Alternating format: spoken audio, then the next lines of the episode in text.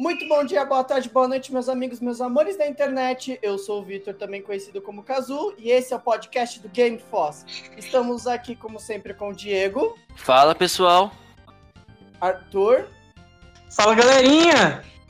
Bruno. E aí, meus bacanos. Falme. Oi. Kazu, hoje nós temos convidados muito mais do que especiais, cara. Trouxemos para falar com a gente, e o papo a gente já vai revelar qual é, a galera do Drop de Jogos. Ou melhor, trouxemos o Pedro. Pedro, por favor, se apresente. Tudo bom, gente? Meu nome é Pedro Zambada, sou jornalista e editor-chefe do Drops de Jogos. Trabalho há 10 anos com jornalismo. Estou aqui para a gente conversar um pouquinho sobre vários assuntos interessantes e assuntos que, enfim, nem sempre estão diretamente relacionados com games, mas definem o mercado de trabalho. E a gente também tem a Lume, que é da, da Flux. Então, pode se apresentar, Lume. E aí, pessoal, eu sou a Lume, eu trabalho com marketing, sou, estou me formando na SPM.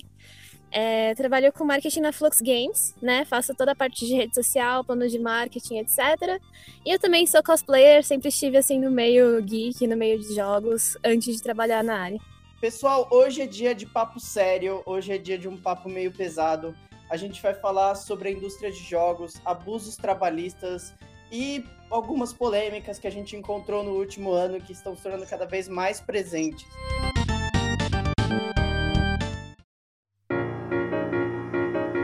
Então, gente, é, primeiro de tudo, eu gostaria de agradecer a presença dos convidados, porque a gente vai precisar de toda a força necessária para conseguir falar disso com propriedade. Eu gostaria primeiro que o Pedro, o Alumis, pelo menos começassem falando um pouco sobre o que, que envolve o mercado de games hoje em questão de emprego.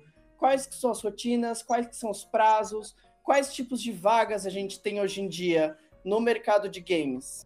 Lembrando que a galera da casa também pode ajudar, já que todo mundo aqui trabalha com jogos. Aqui no Brasil, é, o mercado de games é mais terceirização ou mobile, né?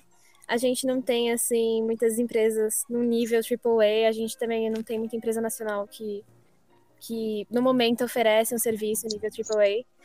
É, e porque a gente oferece mais mobile, acaba sendo uma cultura muito...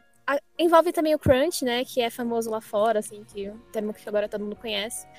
Porque o mercado mobile é muito rápido. Você faz um jogo, se ele não dá certo, você já tem que partir para o outro, não tem tempo e tem que lançar tudo muito rápido para a empresa continuar girando.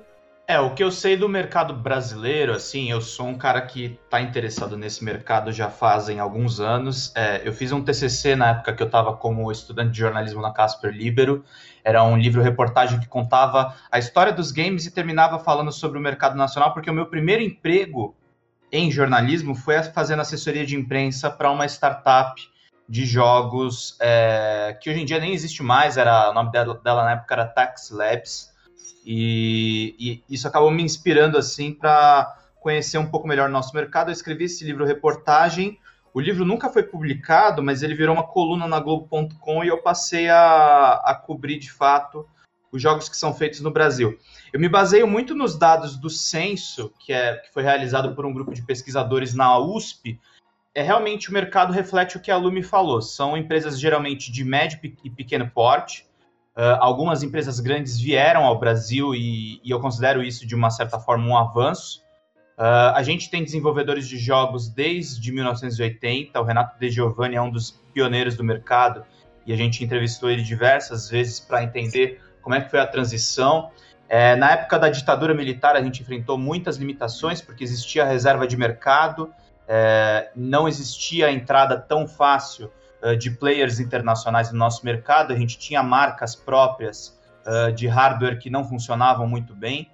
Uh, então predominava, é, predominava-se basicamente a pirataria e você tinha, por exemplo, a própria, o próprio o Nintendinho, por exemplo, não chegou no Brasil. A gente tinha cópias piratas dele, era uma coisa muito muito incipiente de fato para gerar economia. Quando o mercado foi se abrindo aos poucos e também existiu um certo fomento nacional, uh, principalmente a partir dos anos 2000, a gente teve uma excelente safra que foi 2009 até agora. Eu acho que só agora a gente está dando alguns sinais que de fato a crise chegou no nosso mercado, mas mesmo assim existem oportunidades de trabalho.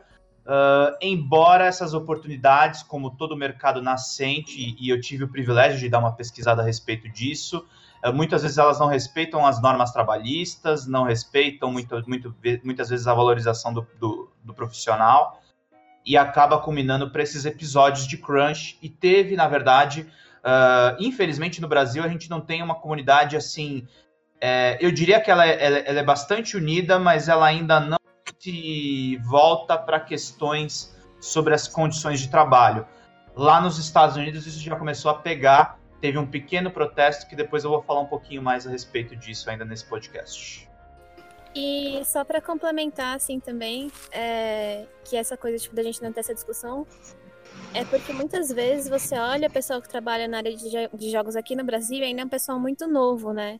Eu, por exemplo, ainda estou terminando meu curso. Vocês todos nessa, nesse podcast, por exemplo, são bebês perto de mim, eu acho. Eu acho que eu sou mais velho aqui da turma. Eu acho que, tirando o Kazu aí, que tá mais velho aí entre a galera, é, todo mundo aqui é bebê, cara.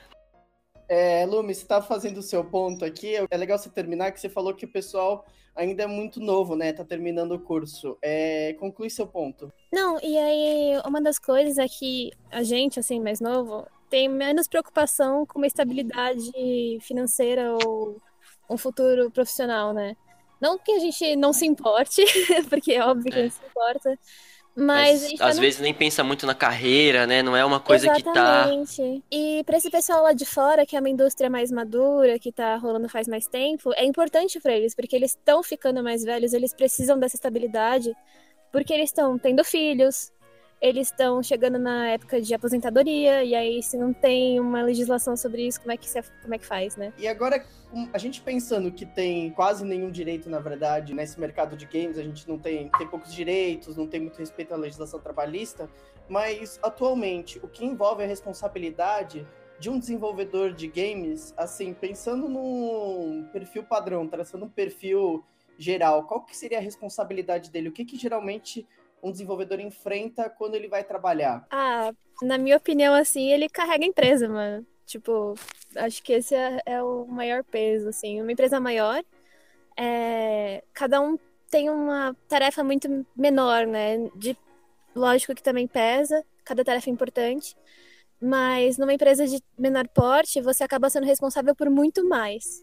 Então, você, cada funcionário carrega uma grande parte da empresa nas costas. Eu concordo, mas ao mesmo tempo, aqui como a gente tem empresas relativamente pequenas, esse funcionário que faz tudo e carrega tudo nas costas, a gente, por ter uma grande concorrência de pessoas que querem entrar nesse mercado, é, parece que a gente é cada vez mais substituível. Toda hora, assim, você fala assim, ah, não vou fazer tal coisa, aí você fala assim, ah, tudo bem, tem alguém que faça. Uhum. É, Falme, você também trabalha na da empresa, você é uma das pessoas envolvidas também. Depois eu queria ouvir um pouco do, do Arthur também sobre o que, que vocês sentem no dia a dia. Assim, eu, eu trabalho com, com jogos, mas já trabalhei em algumas empresas e na maioria delas sempre foi uma coisa corrida.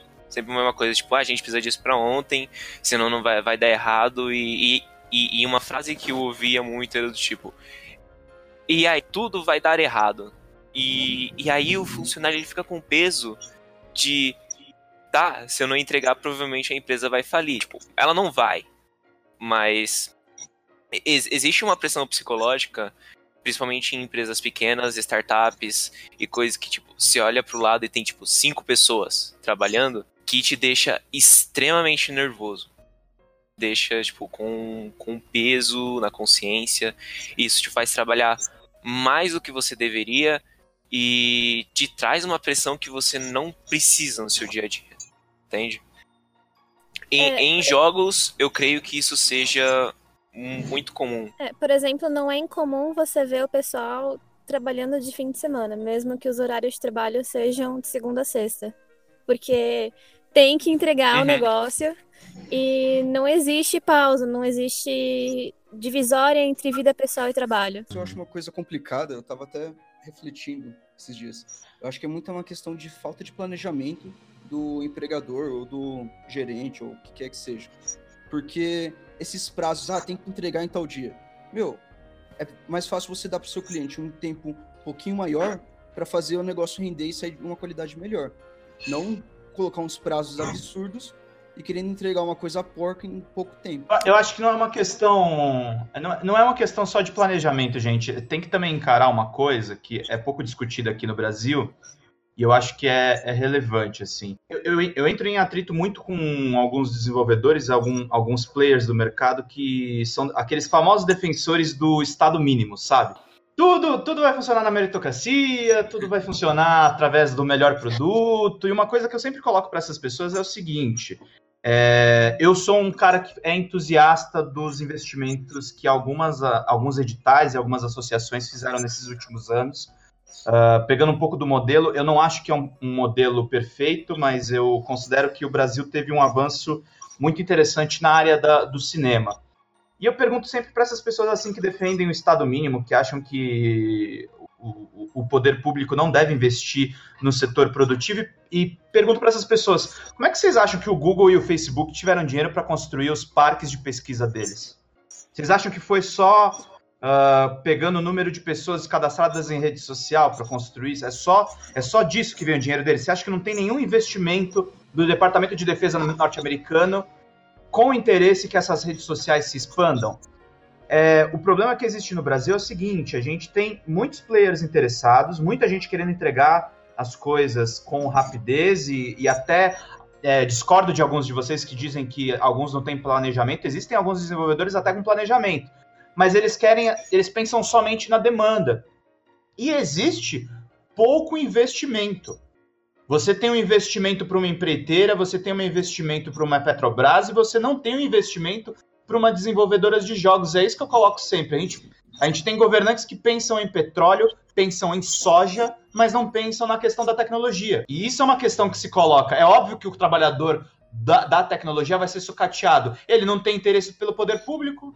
É, uma parada que eu tinha visto um tempo atrás, estava conversando com um amigo meu é sobre os profissionais de TI, que justamente, tipo, o cara, há um tempo atrás, eles, tipo, aprendiam, faziam cursos de desenvolvimento, ou então, tipo, aprendiam tudo na marra, é, se mantinham numa empresa, ganhavam, tipo, bem, mas não um salário justo, é, tinha uma prática, tipo, mantinha uma prática de trabalho nessa empresa, tipo, completamente errada, tá ligado? Tipo, com um muito trabalho extra, muito trabalho que não deveria ser feito por ele. E, e aí esse cara se revolta contra o, o, o poder público por teoricamente, tipo, ah, o sindicato não faz nada, tá ligado? Tipo, mas não existe uma coesão, uma união dessa categoria para para fazer o sindicato fazer alguma coisa. Exatamente. É, é eu, eu vejo a questão, por exemplo, eu, eu, eu não estou numa categoria profissional muito privilegiada. Nós, jornalistas, a gente não sabe se defender. Tem muito profissional nosso ganhando mal para burro. Uh, mas, bem ou mal, a gente tem um, um sindicato mais ou menos estruturado.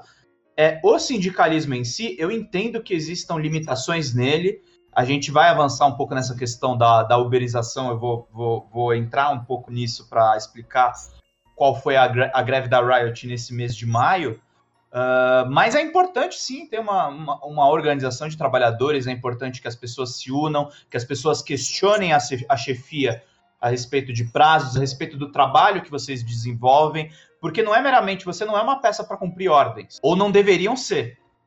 Vocês deveriam ter uma consciência crítica para poder, inclusive, em nome até dos clientes de vocês. Os clientes de vocês não podem receber qualquer coisa.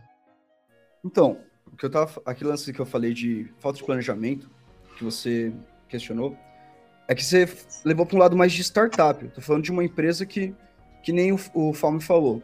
Não, a empresa não vai falir por entregar o negócio uma semana depois ou duas semanas depois. No máximo, ela vai ter um lucro menor. Então, não é uma. Tipo, se for uma startup, beleza, ela pode até falir. Mas eu tô falando que não é uma startup. Tem empresas brasileiras que já são razoavelmente é, médias aqui no Brasil. E eu, eu vejo que tem essa, esse lance de crunch e o pagamento é risório para programadores, essas coisas. Eu vejo um programador sênior ganhando 3 conto. Pô, um programador sênior, não que to, todo mundo devia ganhar mais, mas na categoria de programador, um salário de 3 contos você não paga para um programador sênior, você paga para o júnior.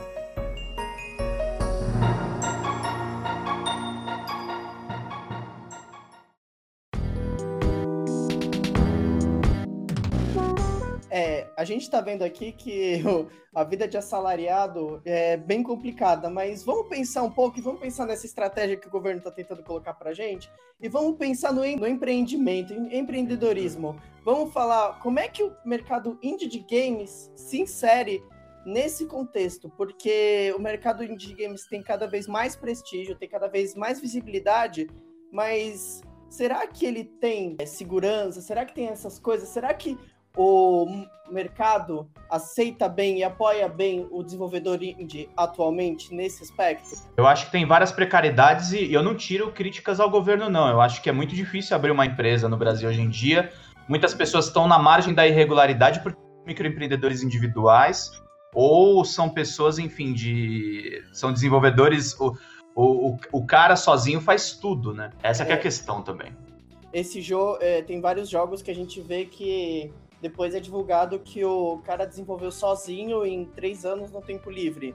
Mas vamos ver que tem, tem cara que desenvolveu o jogo em três anos sozinho no tempo livre dele e morava no. morava no porão da mãe dele, né? Porque ele não tinha onde, não tinha onde ir também desse aspecto.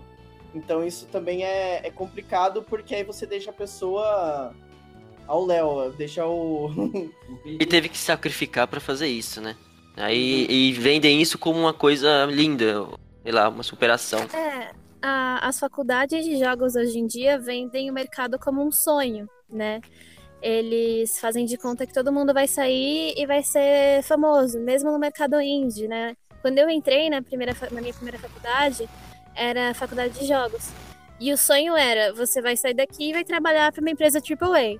Hoje em dia a mentira já não é mais essa. Hoje em dia a mentira é que você vai trabalhar numa empresa indie e vai se dar muito bem porque vai fazer um jogo da hora. Mas continua sendo um sonho que não é verdade, né? Não condiz com a realidade que a gente tem. É, Você conta essa lenda no Brasil, né? É. Mas uma coisa que eu, uma coisa que eu pergunto para vocês, é, a faculdade vende essa lenda ou muitos entre nós também sustentam ela? Acho que um pouco dos dois. É, porque, é porque faculdade sempre vai mentir, gente. É mundo acadêmico. As, as, os, não, os professores vivem de pesquisa, é verdade. Eles não sabem a situação do mercado e é bom até que eles tenham uma certa distância porque o mercado funciona numa outra lógica. Mas eu, eu vejo muito assim, pessoal da geração de vocês que entra na faculdade com uma puta de uma expectativa alta. Vocês sabem por que eu dei certo no jornalismo? Eu não imaginava que eu fosse ser jornalista. Eu fui lidando com as demandas conforme elas foram se apresentando. Quando fui ver, eu falei, ó, oh, até que eu sou legal, sou bom nisso. Mas é... mas é. Mas essa coisa do, de você entrar assim, puta, eu tenho o sonho de ser o John Romero. Cara, você vai se ferrar muito se você entrar com a expectativa. É, pra, cada, pra cada case de sucesso tem muito case de fracasso. É, eu acho que grande parte da faculdade é que ela vai te vender realmente um sonho. E aí você come... quando você começa a fazer o seu jogo, você vê que não é tão fácil assim. Na verdade, é um inferno na Terra. E aí, depois que você sai da faculdade, você descobre que não tem vaga. E aí, depois que você arranja um emprego, você descobre que você não vai fazer um AAA, você não vai fazer um jogo interessante. No final das contas, você acaba fazendo um jogo indie com esperança de dar algum dinheiro para você fazer o próximo. Sabe o que é irônico dessa faculdade de games? É... Muitas vezes já a gente já pegou currículos lá, muitos currículos de quem fazia jogos, tudo mais, ou estudava. E eu já vi outros entrevistadores falando também que não, não faz diferença assim para eles se o cara fez uma faculdade de jogos.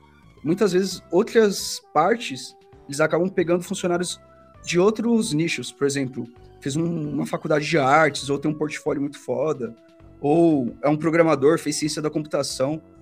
Eu, é muito raro você ver assim, nossa, eu vou contratar esse cara porque ele fez faculdade de jogos. Acho que isso é uma outra mentira que a faculdade vende para vocês também.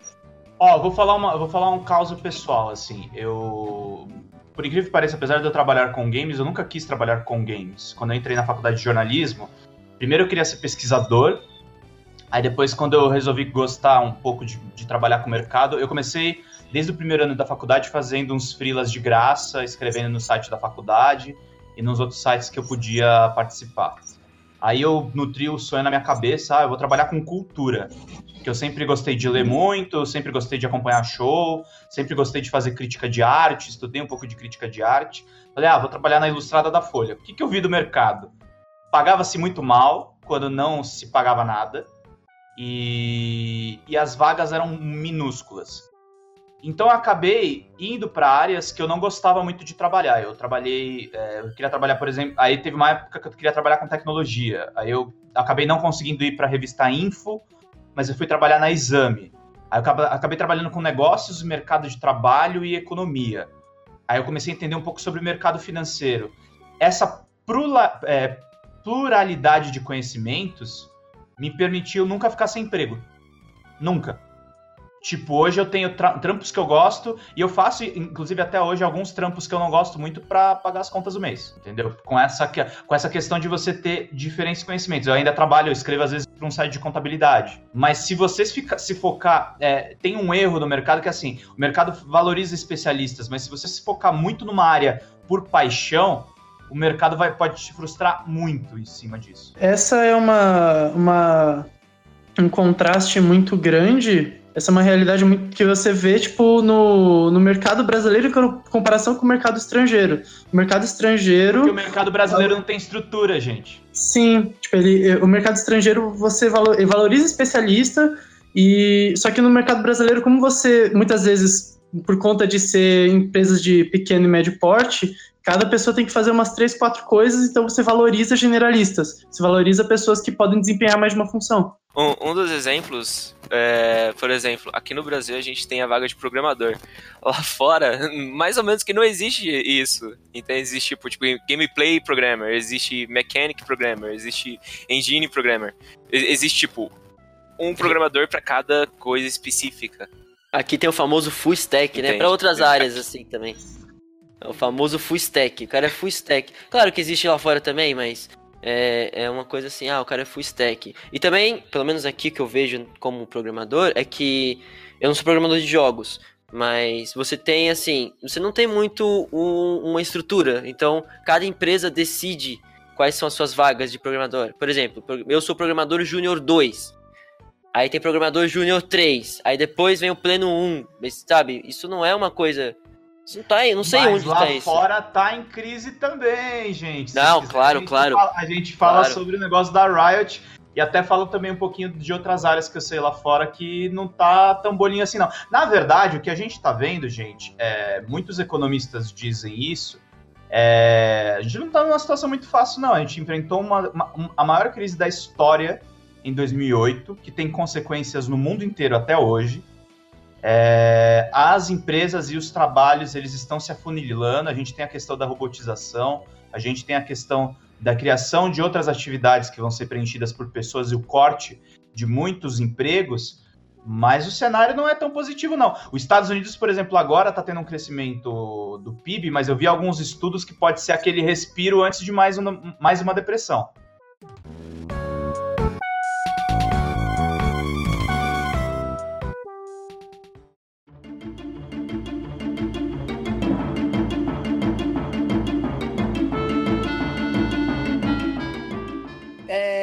Falou bastante aqui, a gente falou, já foi mencionado algumas vezes a expressão crunch. E eu queria perguntar para nossos amigos que conhecem essa área, que é basicamente todo mundo aqui, que é, o que, que é o crunch? O, que, que, o que, que é definido como crunch? Quando que você vê numa empresa e você fala, não, eles estão fazendo crunch com os funcionários. Crunch é uma mistura de assédio moral com estresse, aquela questão de você. Aquele, aquela corrida que você faz antes do prazo final. Eu tô correto? É isso aí. É Sim, exatamente. Aquele famoso job que vem pra amanhã com para hoje com informações que só chegam amanhã. É o famoso vamos virar uma noite? É isso Nossa. Aí. Vamos tomar um energéticozinho? Vamos Jesus tomar um cafezinho? Vou comprar uma pizza pra galera. Pô, tô contando com vocês, hein, hein galera? A ideia do crunch. a ideia do crunch era essa mesmo, para prazos finais mas hoje em dia está cada vez mais comum, tá em grande parte do desenvolvimento. Inclusive, eu estava vendo uma entrevista da que eles fizeram com os funcionários da Epic Games, que é um jogo é, do jogo Fortnite, que é um jogo de serviço, um jogo online que está em constante desenvolvimento. Então, o crunching para eles é o tempo inteiro. Posso colocar uma coisa aqui, Pedro? Você tem bem mais idade do que a gente, assim, né? É, você, isso é uma coisa nova ou você, assim, com a sua experiência, já viveu isso? Dá pra dizer que isso já acontece há muito Vivo tempo. até hoje. Não, mas ó, o lance é o seguinte, gente. É, é, a gente vive uma era, era que nós temos condições de trabalho melhores. É, é, é um privilégio, de uma certa forma, você ter a opção de ter home office hoje em dia. Uh, mas ao mesmo tempo você tem relações muito deterioradas por alguns aspectos da, do relacionamento online que a gente tem hoje. Mas não dá para comparar, por exemplo, é, se você pega na história, é, no começo da, indust da industrialização, é, você sabe, sabe, da, você sabe da onde sai a, exp a expressão proletariado? Por favor. A origem, a origem da palavra pro proletariado era porque os empregados numa fábrica colocavam as crianças de 7, 6, 5 anos para trabalhar no show de fábrica. Isso não existe mais. Graças ao trabalho da, dos sindicatos, das associações de trabalhadores, que impediram que esses abusos continuassem ocorrendo. A gente teve o avanço da luta das mulheres, no sentido também de melhores condições de trabalho. Tá no ideal? Tá longe ainda do ideal. As mulheres ainda ganham menos, elas possuem poucos cargos de chefia, mas existe uma melhoria uh, em cima disso tudo. A gente tá num cenário melhor, mas o que eu venho dizendo é tá se armando uma nova crise. O, o, o, os games, eles estão vivendo hoje em dia, vocês falaram do lá fora tem o cara que é especializado e tal, mas isso também está enfrentando problemas lá fora. É, por uma crise criativa, estúdios grandes como a Sony, a Microsoft, eles estão engolindo estúdios indies para tentar incorporar sua força de trabalho que ficaram nesses micro, nessas micro caixinhas de especialização e os caras ou se acomodaram nessa posição ou eles estão enfrentando o estresse agora de cuidar de grandes títulos que, por exemplo, duram 10 anos. E não é um serviço fácil, não é um serviço simples. É como eu, como eu falei para vocês, a gente tá, talvez, eu não quero soar apocalíptico aqui, mas a gente pode estar tá no, no, no pré alguma grande crise. Então é. Não é um. Não é uma novidade isso, e ao mesmo tempo é, é de fato um, um quadro claro de problemas que a gente está é, vendo aí é, para impedir. É, vocês querem que eu dê um, um panorama rapidinho sobre a, a, crise de 2008? Acho que é importante explicar Cara, por isso. Por favor, dê uma aula. Não, não é, não é, não é uma aula, é, é uma explicação não. simplória, mas é, é importante para as pessoas entenderem. Não, por favor. O, o, o, o, merc o mercado imobiliário americano enfrentou uma crise de hipotecas em 2008 que provocou uma crise uh, no subprime dos bancos, o, o financiamento desses imóveis nos Estados Unidos. Isso quebrou grandes bancos, chamado, é, inclusive um famoso chamado uh, Lehman Brothers, que depois foi recuperado pelo governo americano na gestão do Barack Obama. Essa crise bancária é, se alastrou no mundo todo e afetou principalmente, a gente teve a criação uh, de novas crises, sobretudo no, na União Europeia. Uh, essas crises criaram turbulências políticas e turbulências econômicas. O, o desemprego disparou na Europa.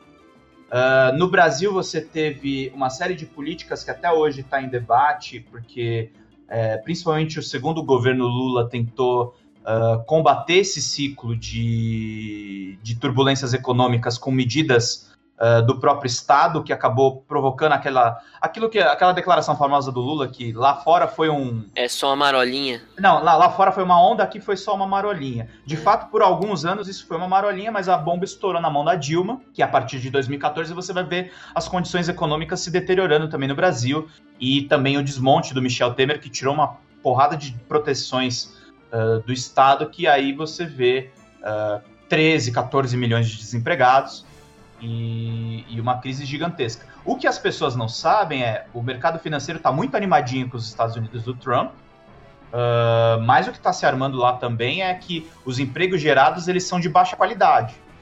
Então você tem aí uma condição em que você tem um número é, considerável de desempregados e a, e a, geração de empregos não é a mesma qualidade que existia há 10 anos atrás. Então o mundo vai se colocar no, novamente num, num, num, impasse daqui a alguns anos. A gente. E aí, vamos viver todo mundo fazendo Uber, uh, sendo programador de games nas horas vagas, escrevendo no site de contabilidade também para pagar as contas? Ou a gente realmente vai é, se preocupar com uma geração de empregos de maior qualidade, de maior densidade? Essa é uma questão que se coloca para os governos. Na, na União Europeia, que o pessoal achava que a social-democracia ia se esfacelar, é, Portugal e Espanha estão respondendo com uma nova, uma, uma nova esquerda no poder. Uh, mas tem outros locais que estão elegendo figuras de extrema direita. Você tem o caso da França que é, elege um cara que é mais de centro-direita, que é o caso do Macron, que é um cara que tem uma, uma preocupação social mínima, mas ainda está muito na mão das grandes, dos, dos, grandes conglomerados empresariais.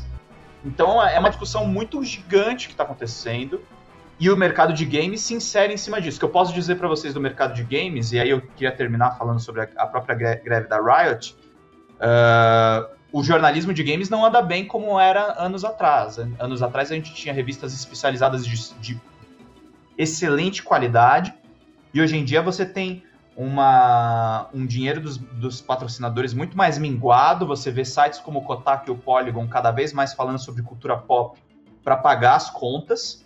Uh, e no caso dos games, você vê isso. É, são vários títulos indies no mercado tentando pegar grana e as grandes produtoras em apostas mais conservadoras e que buscam sempre a, a, grande rentabilidade. O Apex Legends é um, é um reflexo disso, o Fortnite é um reflexo disso. Eles tentam emular, na verdade, o que a gente teve com World of Warcraft uh, há 10 anos atrás.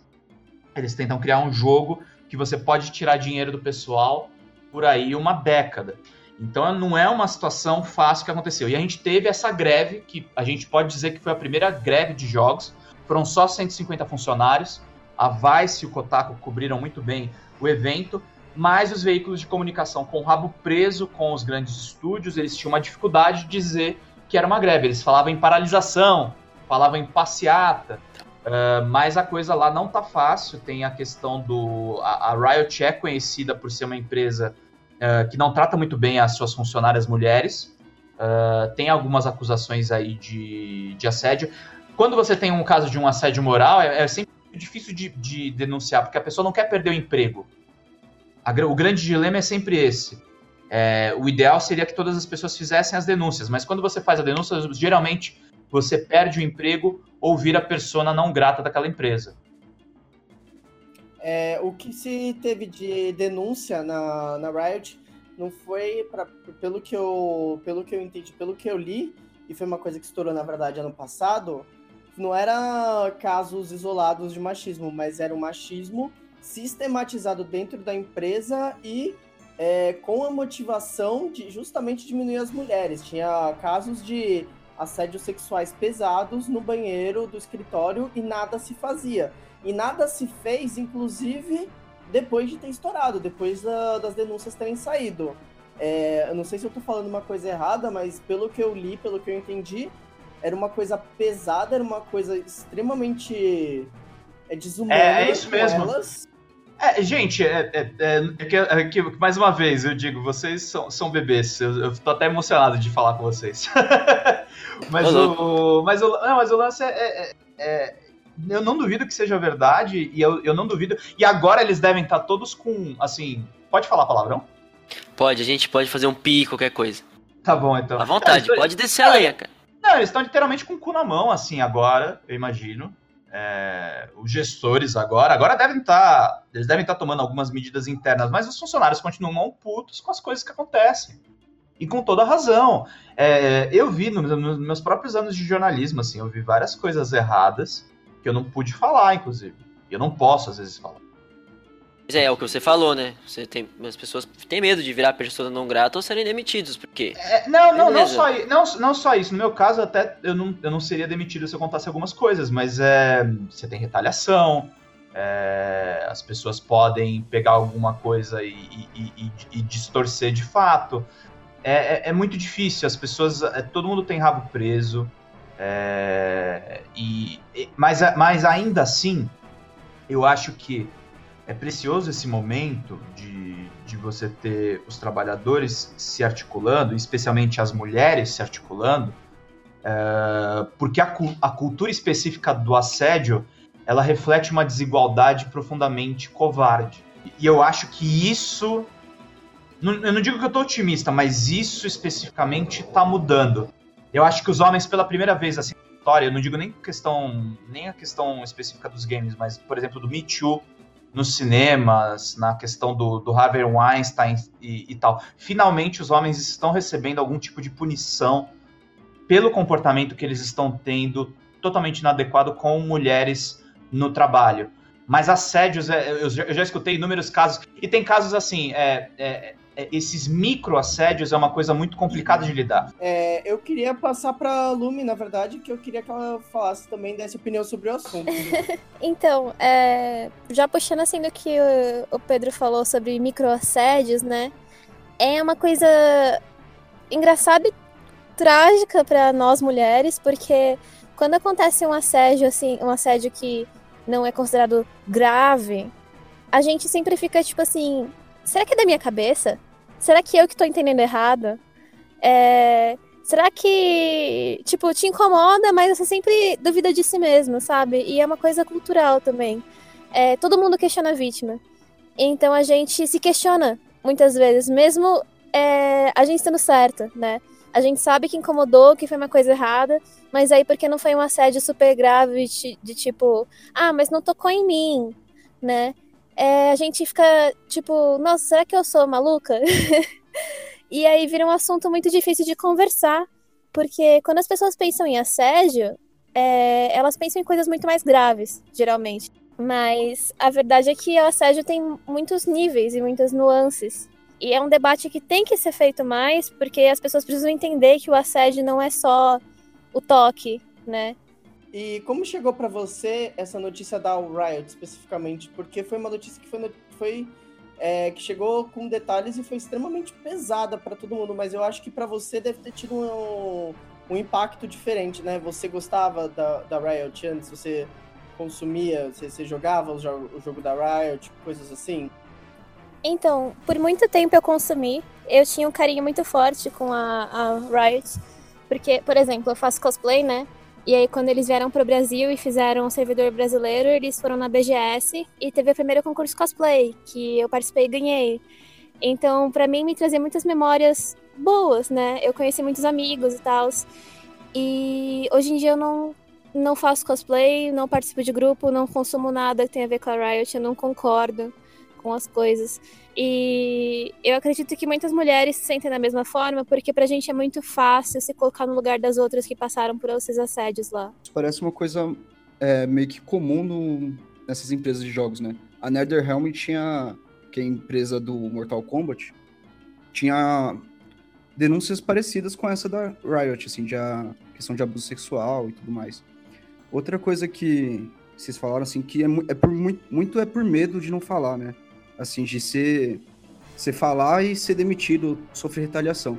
Mas lá nos Estados Unidos tem uma coisa pior ainda, que muitas empresas fazem um negócio chamado é, arbitragem forçada, que é basicamente você assinou um papel um compromisso com a empresa antes de entrar, e na hora que você for sair, você não pode meio que processar a empresa. Você tem um, umas questões legais que te impedem de, de processar a empresa porque você assinou um papel falando que não pode denegrir a imagem dela, esses negócios.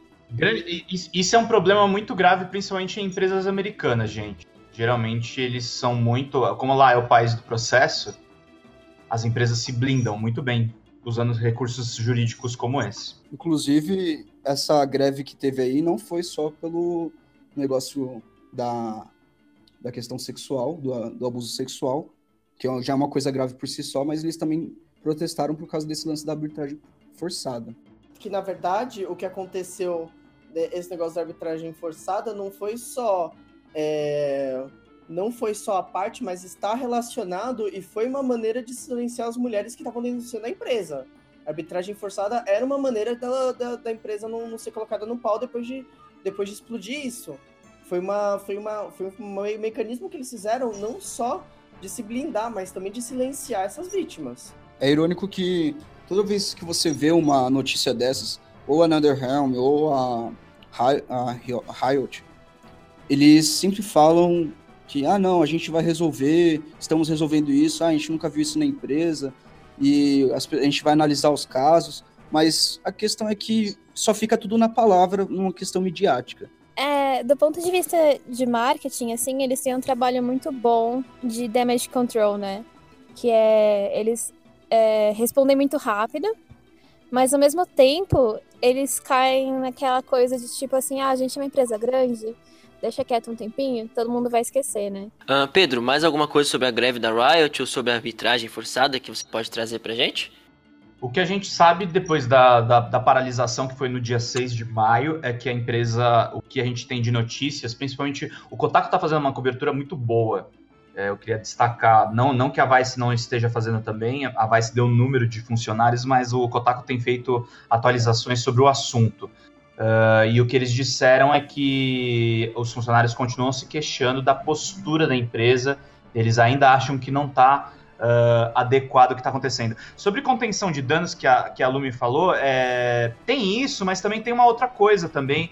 As empresas elas têm anuência do público. Vocês não acham, por, por, por exemplo, que não é, não é acidental que, por exemplo, o gamer padrão seja esse cara machista, seja esse cara que depois apoiou aquele movimento completamente equivocado uh, do Gamergate, aqueles ataques de chans, de, de fóruns anônimos as empresas elas também são um pouco blindadas por esse comportamento extremamente imaturo da comunidade. Eu não sei se vocês concordam comigo nisso. Não, eu concordo, com certeza. Com certeza. Concordo, cara, concordo. concordo também.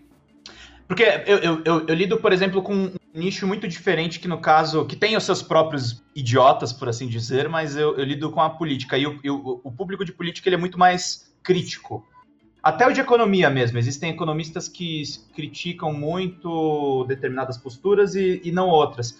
O gamer não, eu vejo uma coisa, é uma pessoa muito é, pró-sistema, se você... E mesmo a galera que é, que é, é digamos assim, mais progressista, é, eu acho que é, faltam alguns nuances assim no nosso mercado. Você pode gostar de todas essas marcas, é, mas não, mas não engolir cegamente qualquer coisa ou imaginar que nesses espaços de trabalho não vá ter esse tipo de abuso. Gente, pelo amor de Deus, vocês vivem no planeta Terra, é, machismo existe e essas organizações são compostas por homens. Vocês não esperavam que isso fosse acontecer?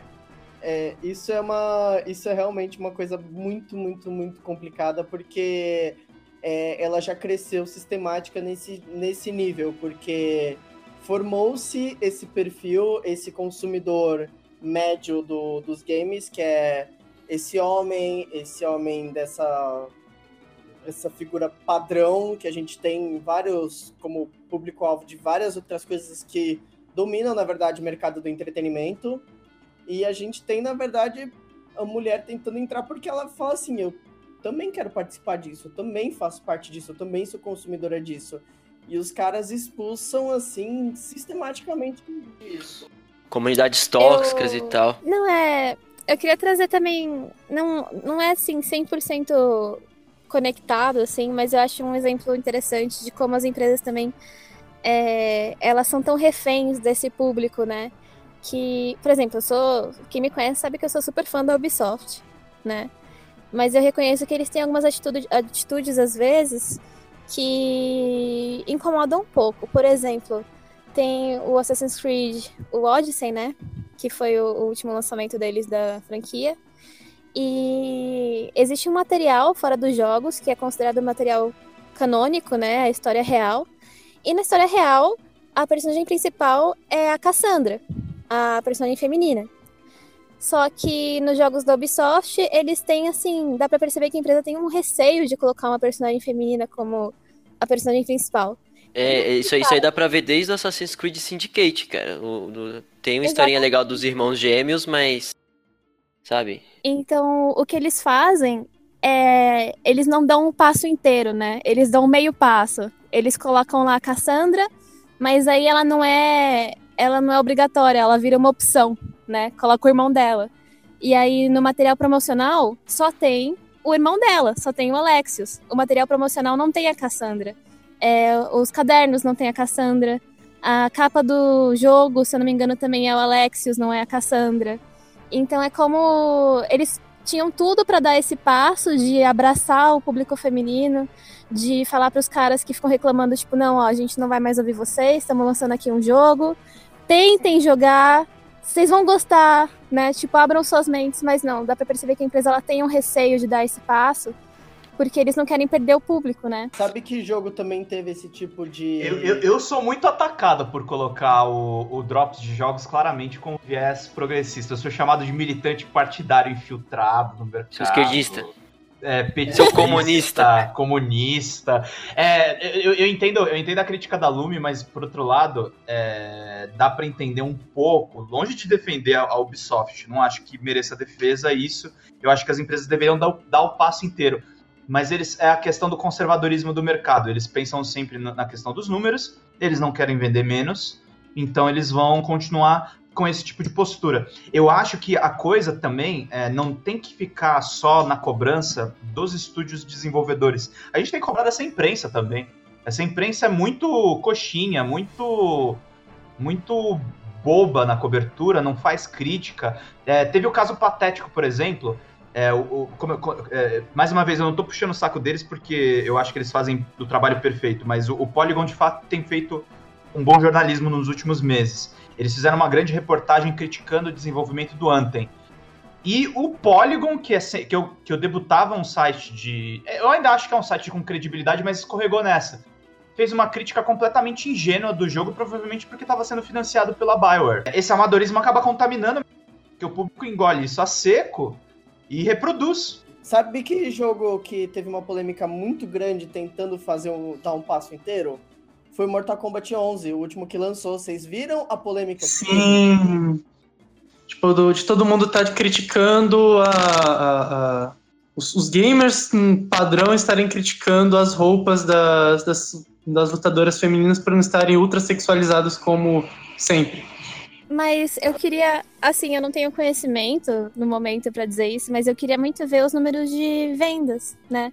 Eu queria ver se, se isso realmente impactou a empresa de uma forma negativa ou se foi só um choro, porque é, no meu ciclo pessoal, assim, círculo pessoal de amizades, as pessoas consumiram o jogo do mesmo jeito, né? Mas também eu não tenho no meu círculo de amizades esses babacas que reclamam que a personagem não tá pelada o suficiente, né? Então, eu queria saber, né, sobre como foram as vendas, pra, pra ter uma noção realmente se isso impactou ou não. E eu, e eu, eu, também, assim, eu duvido um pouco dessa questão das vendas. É, eu acho que é, eu. É, não, não tô dando carteirada, tá, gente? Só tô dando a minha, a minha qualificação para vocês entenderem. Pode dar então. carteirada então, também, cara. Não, imagina, mas não. não aqui, aqui, a gente tá entre amigos, evidente, mas é só para dizer que é uma crítica fundamentada. Eu, eu sou formado em jornalismo e eu fiz filosofia na USP depois. Então eu tenho alguns conhecimentos da área filosófica. É, eu sou muito do pensamento do, do Gilles Deleuze, que é um, é um filósofo. Uh, é, é, ele, é, ele é progressista, mas ele é mais da área, mais área pós-moderna uh, dessa, dessas visões, uh, enfim, dogmáticas a respeito da filosofia. Ele fala muito sobre a questão de diferença e repetição. Eu acho que é, não adianta também a gente pegar os números crus de venda. Por exemplo, Avengers Endgame é, o, é a maior bilheteria da história. Tá, mas vocês pararam para medir qual foi a campanha de marketing em cima do Avengers? Porque se é a maior bilheteria com a grana que eles gastaram, fácil, é muito mole. Agora, você mudar a visão das pessoas, você precisa ter tanto uma resposta de venda quanto uma, um trabalho realmente de, de conscientização desse público. E é nesse quesito que aí eu concordo muito com a Mayumi. É, quando um estúdio como a Ubisoft faz esse, esse meio passo, ele acaba é, descar descaracterizando essa luta feminista. Vira uma coisa no meio do caminho. Tipo, nós abraçamos a sua causa, mas. Né, mas a gente ainda quer vender o nosso leitinho para as crianças. É, exatamente. Abraçamos a causa, pero não muito. É. Boatos de que o Watch Dogs 3 também vai ser do mesmo esquema, hein? Boatos aí. É, então, eu tô, tô animada. Não sei se vocês sabem, eu fui convidada pra ir pra E3 pela Ubisoft. E... Caralho, parabéns, parabéns. E aí eu tô, tô animada na Cuidado ver, com né? dólar a 4 reais, hein? Não, Nossa. já vou chegar lá na voadora já, se for escolha de personagem de novo. É, e só para responder a pergunta da Lume, ele teve um... O lançamento do Mortal Kombat 11 foi 40, quase 45% menor do que o lançamento do Mortal Kombat 10. Então, sim, teve uma...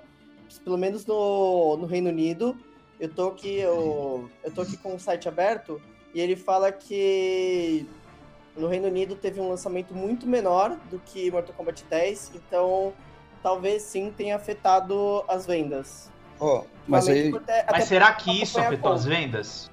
É, que é exige exatamente um- isso? Ou eles resolveram fazer um lançamento porque Injustice está dando dinheiro também?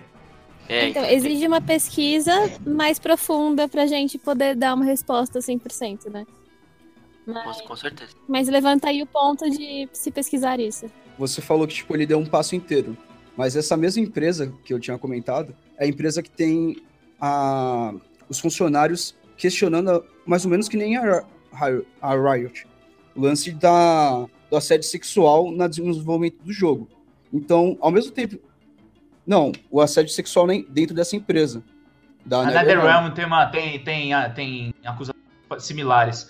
Eu, eu achei a divulgação desse Mortal Kombat 11, na minha opinião, independente da- da- do progresso que teve com, com- com composição de personagens, eu achei muito corrido o lançamento. Eles man- mantiveram tudo no, no anonimato, falaram numa The Game Awards, poucos meses depois já tinha o jogo.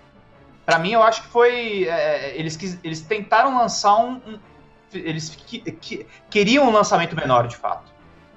É, realmente. Tem, tudo tem que levar em consideração. A gente precisa saber separar também o que, que é um, movimento de marketing e o que é uma cultura da empresa, né? Porque a empresa pode ter o comportamento machista lá dentro, pode ter assédio e pode querer conseguir conquistar a parcela de público fora que não conhece essa treta interna que apoia feminismo, entendeu? Eles podem lançar um produto que não condiz com o que acontece dentro da empresa. Então, tipo, é, você também não pode acreditar só no que eles estão expondo, né? O que, no que a empresa expõe por vontade própria. É óbvio que você não pode confiar só nisso. É, eu, eu, como vocês viram, eu, eu falei e depois eu percebi que eu fui completamente refutado, enganado, porque eu achei que realmente fosse uma cultura da empresa, mas se tem essas acusações, é, complica a situação, porque provavelmente eles é o famoso querer lacrar em cima do, do movimento social. Exatamente. Mas aí, ó, você tem um outro exemplo que já é bem melhor.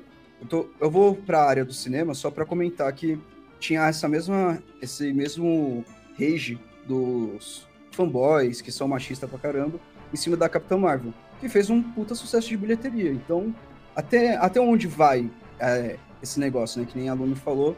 Será que é uma pequena área que tá, fala, tá gritando alto ou tá realmente afetando a, a- a venda das coisas?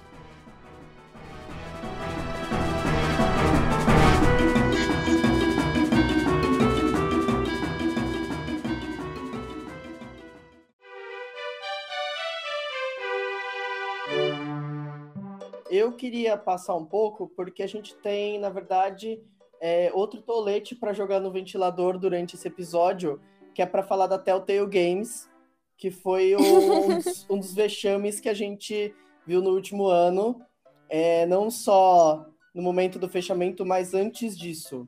É, para quem não sabe, o público, a Telltale Games fechou num vexame gigantesco de não de deles terem contratado pessoas na semana anterior à, à declaração de falência e eles chegaram no prédio as pessoas falaram olha a gente está fechando as portas é, pega suas coisas sai meia hora que a gente não vai mais ter operação e aí não pagaram nenhuma rescisão pro pessoal não pagaram nada deixaram todo mundo ao léu é, teve que ter é, teve, tiveram processos contra a empresa que e foi isso. E eles e depois ainda o cofundador da Telltale é, defendeu o crunch da empresa porque diz que era necessário para manter a empresa funcionando, porque eles não tinham orçamento para adiar o lançamento do jogo.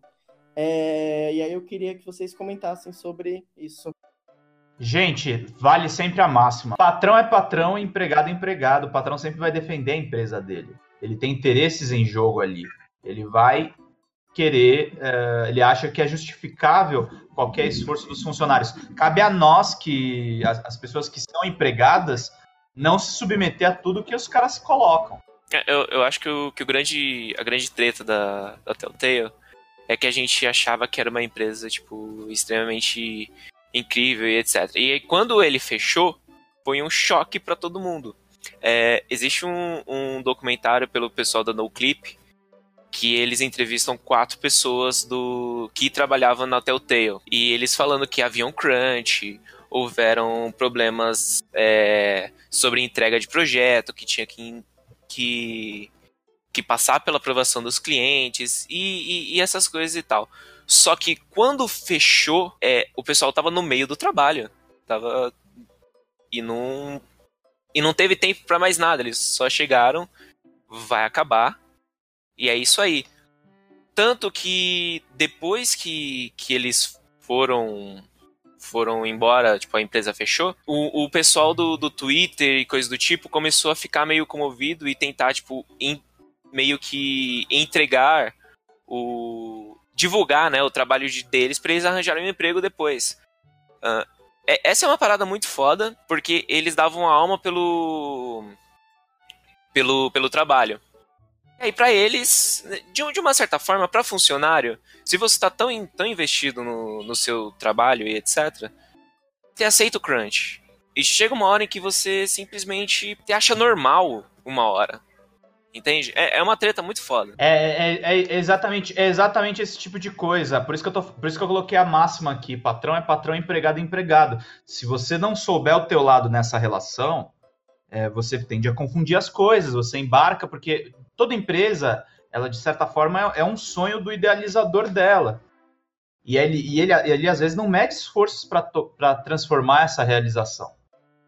Isso inclui explorar funcionário. É, então, tipo, eu eu concordo, né? Tipo, eu entendo, assim, que a gente tem que realmente, tipo, nós, como pessoas que trabalhamos na empresa, na, na, no meio, né, de jogos, a gente tem que também exigir nossos direitos. É, tem que haver uma comunicação. Eu acho ótimo que tá rolando esse debate agora, porque eu tenho certeza que tem muita empresa de jogos indie por aí que sofre da mesma coisa e as pessoas não tinham noção de que não era só com elas, né?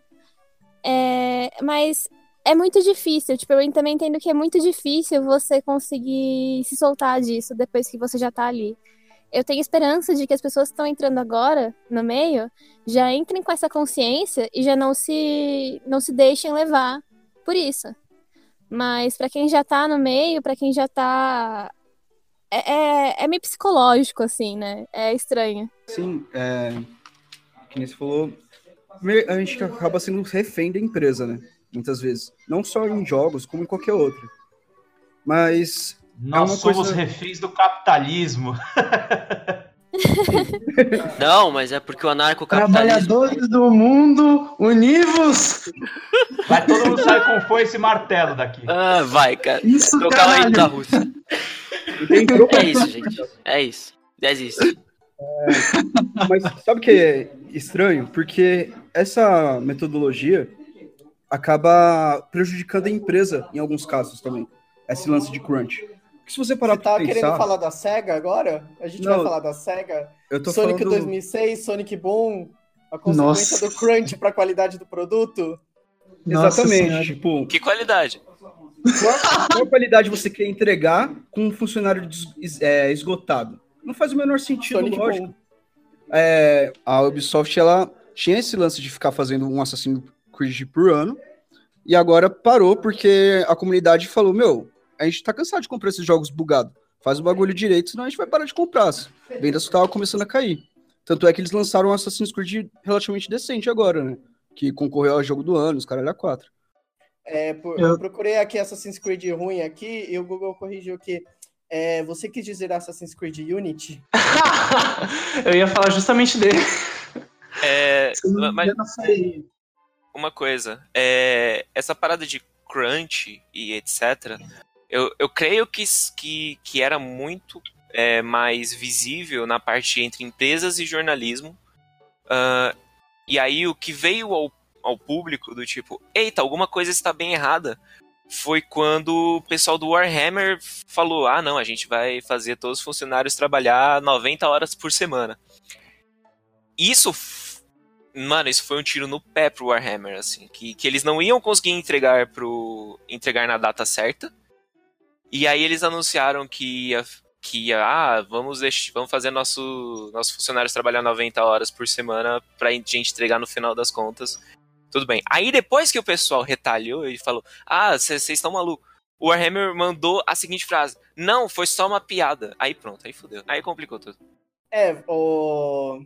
a Rockstar também teve essa polêmica com Red Dead Redemption 2, né? Que também teve o negócio das as semanas de trabalho de 100 horas, que acabou, que causou uma polêmica mesmo na, na entrega, porque a galera falou, pera, você tá tratando seus funcionários dessa forma, a gente, o, o consumidor às vezes se sente um pouco traído pela forma como a empresa trata os funcionários, porque ela, ela tá, não confia só que entregue um bom trabalho, mas que entregue um bom trabalho e respeite quem trabalha. É, Pedro, você como jornalista, você vê que essas notícias que estão saindo agora sobre esses assuntos, elas estão surtindo efeito para a comunidade ou para quem compra, para quem consome os jogos? Acho que sim, acho que está se repetindo, na verdade, uma experiência que a gente no cinema. É, quem iria imaginar que, sei lá, haveria um boicote no alcance que a gente teve, por exemplo, ao Woody Allen, depois dos casos de assédio que foram divulgados. É, enfim, tem que se investigar também essas acusações, mas é, tá tendo uma mudança no consumo, sim. É, a própria Lume evidenciou aqui. É, não, não gosto mais da Riot como antes. Tem gente que ainda consome, mas é, é, fica uma coisa também que as empresas são obrigadas a se mexer. Eu não duvido que dentro da Riot, por mais que os funcionários continuem reclamando, a empresa não tenha mudado alguns comportamentos. É, não, é, é, baixa nas vendas pressiona o mercado, não tem jeito. O consumidor sempre vai, sempre foi e sempre vai votar com a carteira dele, porque o, o dinheiro que ele gasta é o que ele a empresa que ele apoia, na verdade. E eu vou falar uma heresia. É, a compra da. A, é, você consumir, você. É, é um ato político. As pessoas não, não, As pessoas tendem a separar muito isso, né? É, ah, Economia é uma coisa e política é aquela lambança que a gente tem em Brasília, ou é a lambança que a gente tem no mundo todo. Mas quando você, você decide comprar um produto e não compra outro, quando você decide discutir um produto de cultura pop e não outro, é, você está tomando uma decisão política.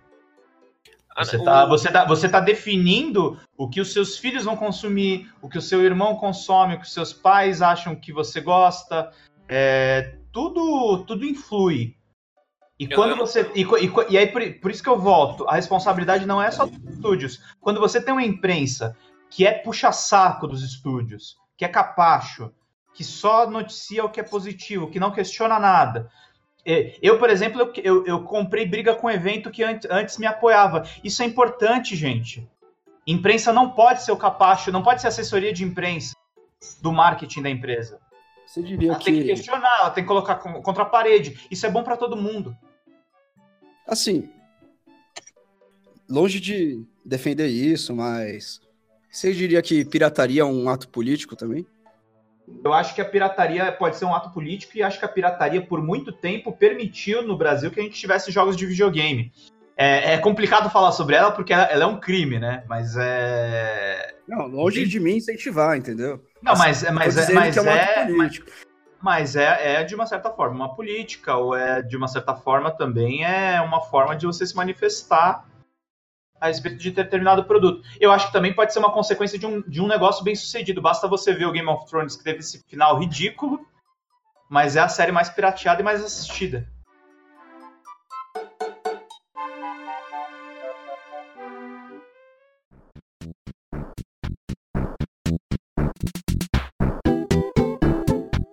Olha, é, encerrando, encerrando minha participação aqui rapidinho, é, acho que a gente tem que assistir com atenção os próximos capítulos. É, é importante ver de, de, perto esse caso da Riot. É importante ver de perto a questão do, das, dos protestos das atrizes em Hollywood. Uh, esses fatos eles estão dire diretamente conectados. Eu acho que a indústria criativa ela pode ter progressos importantes se os, se os trabalhadores brigarem por melhores condições de trabalho. A gente sabe que também tem uma questão da dificuldade econômica uh, que essas empresas vão enfrentar nos próximos anos, seja do ponto de vista de, de tributação, da própria mão de obra, é, mas os trabalhadores eles devem brigar justamente para não acontecer o que vocês falaram aqui e que na verdade é uma verdade que é, a nossa mão de obra ela é descartável. A gente tem que brigar cada vez mais para as pessoas serem valorizadas, elas defenderem os seus direitos e a autonomia dos seus trabalhos, porque o trabalho humano ele é um trabalho criativo e ele deve ser protegido enquanto tal. Concordo plenamente. Uma coisa que eu Caramba. queria dar de adendo aqui, Tô batendo palmas. uma coisa que eu queria dar de adendo aqui, tipo, Treinei muito, gente. algumas pessoas estão pensando, ah, como é que uma empresa pode mudar essa questão? Eu tava lendo um artigo que diz que a Bung, que faz, não sei se é assim que se pronuncia, que fez Band. o Halo, Band, isso. Band. Band, que fez o Halo, fez Destiny 1, Destiny 2, ela tinha esse, essa política de crunch ferrada. Ela começou os Halos com um crunch, né? E hoje em dia, elas, segundo a empresa, ela falou que ela aboliu o crunch na empresa dela. Mesmo que os funcionários quisessem, ela preza pela qualidade do, de vida do funcionário e a questão de se ele tá fazendo crunch, ele não tá fa- ele tá trabalhando mais, mas a qualidade do trabalho tá diminuindo. Então, tem esse lado, aquele negócio que eu falei, tipo, a qualidade do jogo vai diminuir com crunch. E isso que as empresas não entendem e estão sendo forçadas de vez em quando a serem que- são questionadas em relação a isso, que nem a Ubisoft foi. É, mas essa frase é, abolir o crunch, mesmo que os funcionários querem, funcionário não quer sofrer crunch, gente. Que, que tipo de frase é essa? Não, e, e Ex- existe um- existe, cara. e- Existe cara Existe um que- problema que é você se dedica muito ao seu trabalho e aí uma hora que você toma aquela empresa pra você e aí você acaba falando eu vou me matar de trabalhar pra poder entregar isso. Isso é um problema mu- muito complicado, cara. Isso é um problema cultural, gente. É Empresas, am- empresas americanas, por exemplo, a figura do workaholic é nos Estados Unidos. Por isso que existe muitos casos de abuso trabalhista. É, na Europa, por exemplo, as empresas europeias, você já vê menos casos a respeito disso, porque eles respeitam muito o cronograma de trabalho. Aqui no Brasil, a gente está importando essa péssima prática dos americanos. Japão e Coreia também tem casos de, de excesso de trabalho, tipo, aumento de, de, de, de carga de trabalho, horas extras pra caralho. Eu queria trazer também um, um elemento aqui, assim, é, para encerrar minha parte, muito pra. Não sei se quem assiste, quem ouve esse podcast, é a pessoa que já tá na, na indústria ou tem vontade de entrar, mas tem uma coisa que todo mundo precisa prestar muito, muito, muito, muito, muita atenção antes de entrar em qualquer vaga. Acho que válido para qualquer, qualquer área hoje em dia. É aquele negócio de não temos horas de trabalho fixas. Chegue quando quiser, e vai embora quando o seu trabalho estiver pronto e não tem mínimo nem máximo, porque isso é uma pegadinha, gente. É, Nossa, aquele negócio, né? Sim. Não tem hora pra entrar e também não tem hora pra sair. Então é complicado. É, as empresas elas propõem isso como uma coisa maravilhosa, de tipo, nossa, eu não preciso acordar cedo. Mas a real é que é mais pra fazer você ficar lá o dia inteiro, das 8 da manhã às 8 da noite, do que pra fazer você, tipo, ah, posso chegar mais tarde, posso trabalhar mais tranquilo, entendeu? É, às vezes até, não sei, dando até talvez muito crédito pras pessoas, pros donos dessas empresas, pode ser proposto como a ideia de deixar tudo mais relaxado, mas a, a realidade é que não é isso que rola.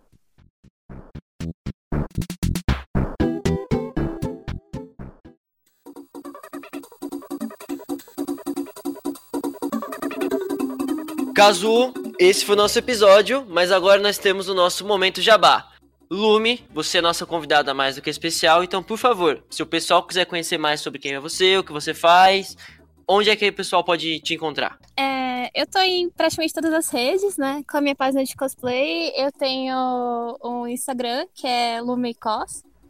Eu tenho o meu Twitter, que é arroba Lume Lume. E eu sou super fácil de achar no Facebook. É só procurar Lume Kumagai. E se vocês têm interesse em saber mais sobre cosplay, se vocês querem ver a minha experiência da E3, eu vou postar tudo no Instagram e no Facebook. É, e também faço encomendas, então olha só, se quiserem encomendar um cosplay comigo, eu estou sempre aberta a orçamentos. E é isso, galera. Muito obrigada. O que é isso? Nós que agradecemos. Vamos lá, Pedro, o que, que você manda pra gente? Você tem a sua, sua página, o Drops de Jogos, mas pode, uh, você pode falar mais sobre isso, seu trabalho? Bom, gente, eu tô no Facebook, é, tô no, no, no Twitter também, Pedro Sólido, tudo junto, sim, aos sólidos do Metal Gear Solid 2. Estou sempre postando notícias por lá, notícias sobre ah, outras coisas além de games. Eu estou editando sempre o Drops de Jogos, a gente tem Instagram, ah, todas as redes sociais. É, você me encontra nesses espaços, a gente sempre está noticiando sobre jogos independentes, é, é o, a bandeira que a gente tem desde o começo do site, mas a gente também fala sobre grande indústria, já cobrimos algumas E3, vamos ter um correspondente esse ano. Uh, e, enfim, eu estou sempre aberto aí ouvindo questões de mercado, enfim, estou há, há 10 anos nessa e vamos continuar por mais 10.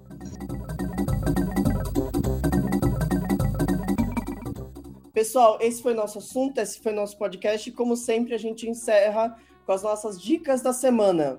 É... Pedro, você tem alguma recomendação para nós? Eu, eu, recomendo que vocês saiam correndo do episódio de Game of Thrones se alguém não assistiu ainda. Imaginem o, os episódios na cabeça de que é uma Não, tô brincando, gente. É, eu recomendaria para vocês. Uh, a gente está tendo alguns lançamentos. Eu recomendaria o Mortal Kombat 11, que eu acho que é um, um grande jogo de luta deste ano. Uh, tô, tô, jogando bastante coisa no Switch também, notadamente aí Zelda, apesar de ser um jogo de 2015, é um jogo que sempre vale a pena recomendar para todo mundo que está acompanhando. E eu recomendo para vocês também é, conferirem lá no Drops de Jogos as conferências da E3. A gente vai começar a cobertura a partir do dia 8, mas a gente já está dando alguns detalhes do evento. Lume, sua vez, o que, que você recomenda para nós? Bom, é, voltando na zona do Game of Thrones, né? Eu vi alguns memes aí esses dias que me lembraram de uma coisa muito boa da minha infância, assim, que eu recomendo para todo mundo assistir, que é Avatar, Além da Jane. Se vocês Sensacional. Com o final Sim, de Game of Thrones. Puta que pariu, maravilhoso. Esse desenho não vai decepcionar vocês e ele cobre muitos aspectos parecidos. Então, se vocês gostam de Game of Thrones, vocês vão gostar de Avatar. Só que ele não vai decepcionar vocês, eu prometo. Melhor arco de redenção da história do entretenimento. E eu sou obrigado a concordar com palestrinha. Obrigado. Arthur, seguindo aí os... aproveitando o gancho aí, o que, que você recomenda para nós essa semana? O Palestrinha recomenda para vocês essa semana Puyo Puyo Tetris, especificamente no Switch. Puta que pariu, que jogo viciante. Meu Deus do céu. É, o, o grandíssimo Bruno sabe que é, se tornou é, é, é, é uma rotina para a galerinha do, do, que almoça com a gente a gente comer e depois ficar jogando Puyo Puyo Tetris no Switch, tipo, com quatro nego e todo mundo se xingando no meio do, do, do refeitório. É a coisa mais linda, jogo viciante pra caralho. Nunca fica cansativo, você sempre quer jogar mais e rende uns bons memes, umas umas boas frases, seu cérebro frita. Então, assim, ultra recomendo. Jogue, frite seu cérebro, super sensacional. Bruno, sua vez? Então, a primeira recomendação é bem clássica, assim, pelo menos eu acho, né? Acho que muitas, todos vocês provavelmente já devem ter jogado é o, a série Portal, que é, pra mim é genial. Essa série, acho muito foda. Sim! portais aleatórios. E eu fico imaginando como é que os filha da puta que programaram isso, tá ligado? Eu falo, mano, é insano. E a outra, a outra é um pouquinho. É, curiosidade, peraí. Ah, você uh, sabe qual era o primeiro protótipo do portal? Não. É, o portal ele nasceu de um TCC de faculdade, né? Aí o Gabe foi lá, olhou e falou: oh, bora usar na, na minha engine aqui na Source. Mas só que o primeiro protótipo era numa caverna, você tinha que sair da caverna e os portais eram bocas com formato de demônio. Caralho. É. Uau. Gente, eu amo Portal. Não, peraí. É, a outra. é, só pra terminar aqui. A, a, outra recomendação é um jogo que eu fiz um crunch dele, porque eu joguei pra caralho. Joguei muito, muito mesmo. Tipo, eu sei lá, joguei umas. Eu fechei ele em 3 dias, 17 horas de jogo. Então eu joguei pra caramba. É, é o Banner Saga. Eu joguei o 2, mas eu sugiro você jogar todos. Banner Saga, genial. E é, ele faz lembrar muito Game of Thrones, só que eu acredito que tem um final bom, entendeu? É, Falme, agora nos dê a honra da sua recomendação. Eu vou recomendar um joguinho que eu tô jogando esses tempos chamado Baba Is You. E é um jogo que está sendo desenvolvido já faz um bom tempo. Ele foi feito numa engine chamada Multimedia Fusion, que ele é mais antigo, antigo pra caralho. Ele é um jogo sobre puzzle genial, ele faz seu cérebro derreter sobre itens e possessões, assim. A, a ideia do jogo é você modificar o que os objetos são. Então, tipo, Baba is you. Então, tipo, tem o Baba e ele é você. Você pode trocar, você pode colocar, tipo, parede é você. E assim Posso você fazer, resolve. posso os fazer duas recomendações? Eu sei que eu Pode, à vontade, cara. Mas, só, mas só, só pra não deixar passar, é, recomendo muito Celeste no Switch, que é um Ah, excelente que amorzinho. jogo. O jogo da Mets Mix Games com participação do- da galera da, do- da, da Mora, do Pedro. Mini- eh, é, ganhou da, da Mini Boss que ganharam lá o The Game Awards como jogo indie. Vale muito a pena a versão do Switch. Eu também recomendo Warlocks Tower, que é um lançamento tá chegando, que chegou nesses dias uh, pro Switch. Também eu recomendo, é um jogo brasileiro é, com forte inspiração na questão da estética do Game Boy. É, agora eu acho que é a vez do Diego, eu vou fazer a recomendação dele. Eu vou recomendar um joguinho que eu tô jogando, que ele é mais, ele é bem pesadinho, é o Beholder. Vocês já jogaram? Uhum. É, em que você, bom, é basicamente um, um síndico de um prédio no livro de 84. Então, é um jogo assim, talvez bem político, né? É, lembra muito Papers, Please. É, e, cara, é legal. Você vai jogando, você vai se envolvendo na história, você vai ficando meio triste com o que acontece. E, e é isso. É, essa é a minha recomendação. E você, Kazu? O que, que você vai recomendar pro pessoal? A minha recomendação, ela, me- ela tem uma história engraçada, porque eu tava com uma dúvida do que recomendar essa semana, mas aí eu fui pra onde eu sempre vou para quando eu tenho dificuldade de recomendar alguma coisa, que é pra minha página do Steam. O primeiro jogo é um jogo que eu tenho 225 horas registradas, desde que eu comprei ele, acho que foi 2012 ou 2013. Vício. Uau. É o Rogue Legacy, um joguinho indie que você explora uma, um castelo, só que o castelo é enorme e ele é e ele é randomicamente gerado. Então, qual- qualquer lugar pode ser qualquer lugar quando você entra. Você pode, a entrada de uma, uma parte do castelo pode ser num lugar, aí você se você jogar de novo vai ser em outro lugar. Então, você explora o mapa e você explora tudo assim infinitamente. E além disso, toda vez que você morre no jogo, o, você o seu personagem morre e você continua o jogo com um dos filhos dele, do personagem. E cada um tem uma característica. Então, tem personagem daltônico. O é, Diego vai gostar dessa parte. Ei. É, ele pode ser míope, ele pode ser. Então, tudo que fica perto dele é embaçado. Ele pode ter glaucoma, então tudo que está longe, na verdade, está escuro. É, ele pode ser extremamente atrapalhado, então ele anda, as coisas vão quebrando. Então, cada um tem uma característica. Tem até o personagem que não sente dor. Então, você não vê a barra de HP dele até morrer. Então, é, são várias coisinhas que são muito. é, e cada, cada, cada personagem tem sua classe também, tem. E você vai evoluindo, e você tem uma progressão que você vai comprando as coisas com o dinheiro que você ganha no castelo. Então, é, cada vez que você joga, ele é novo. Cada vez que você morre, é um jogo novo. Porque é uma experiência diferente e ela é infinita, assim. Tanto que aqui 225 horas. E eu acho que as pessoas que jogam o Super Smash Bros. O Super Smash Bros. Bro que tem um nível de horas desse tanto. Então, Uau. Bom, eu queria agradecer mais uma vez a presença dos nossos convidados. É, o Pedro e a Lume aí, vocês são. Não tem outras palavras, vocês são fodas. Essa, essa é, é a, a palavra que eu vou usar. Nós, obrigado, gente, pelo convite. Isso, nós que agradecemos a, a, a presença ilustre. E agora a gente vai falar das nossas redes sociais, né? É, a gente primeiro vai. Já, já falamos, acho que já falamos os links do, do pessoal aqui, né? Dos convidados. Como sempre, a gente vai falar que se vocês quiserem ter alguma coisa a falar sobre o episódio, vocês podem colocar no nosso e-mail.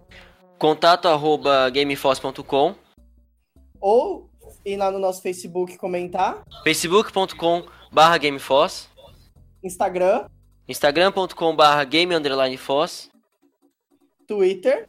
twitter.com barra game underline. E como é que a gente faz para acessar os nossos vídeos do YouTube? É só ir lá no YouTube e procurar Game Force, que a gente vai estar lá. Também temos o nosso link no nosso portal principal, né? gameforce.com.br. Lá você também tem acesso ao nosso Spotify. Estamos no Spotify.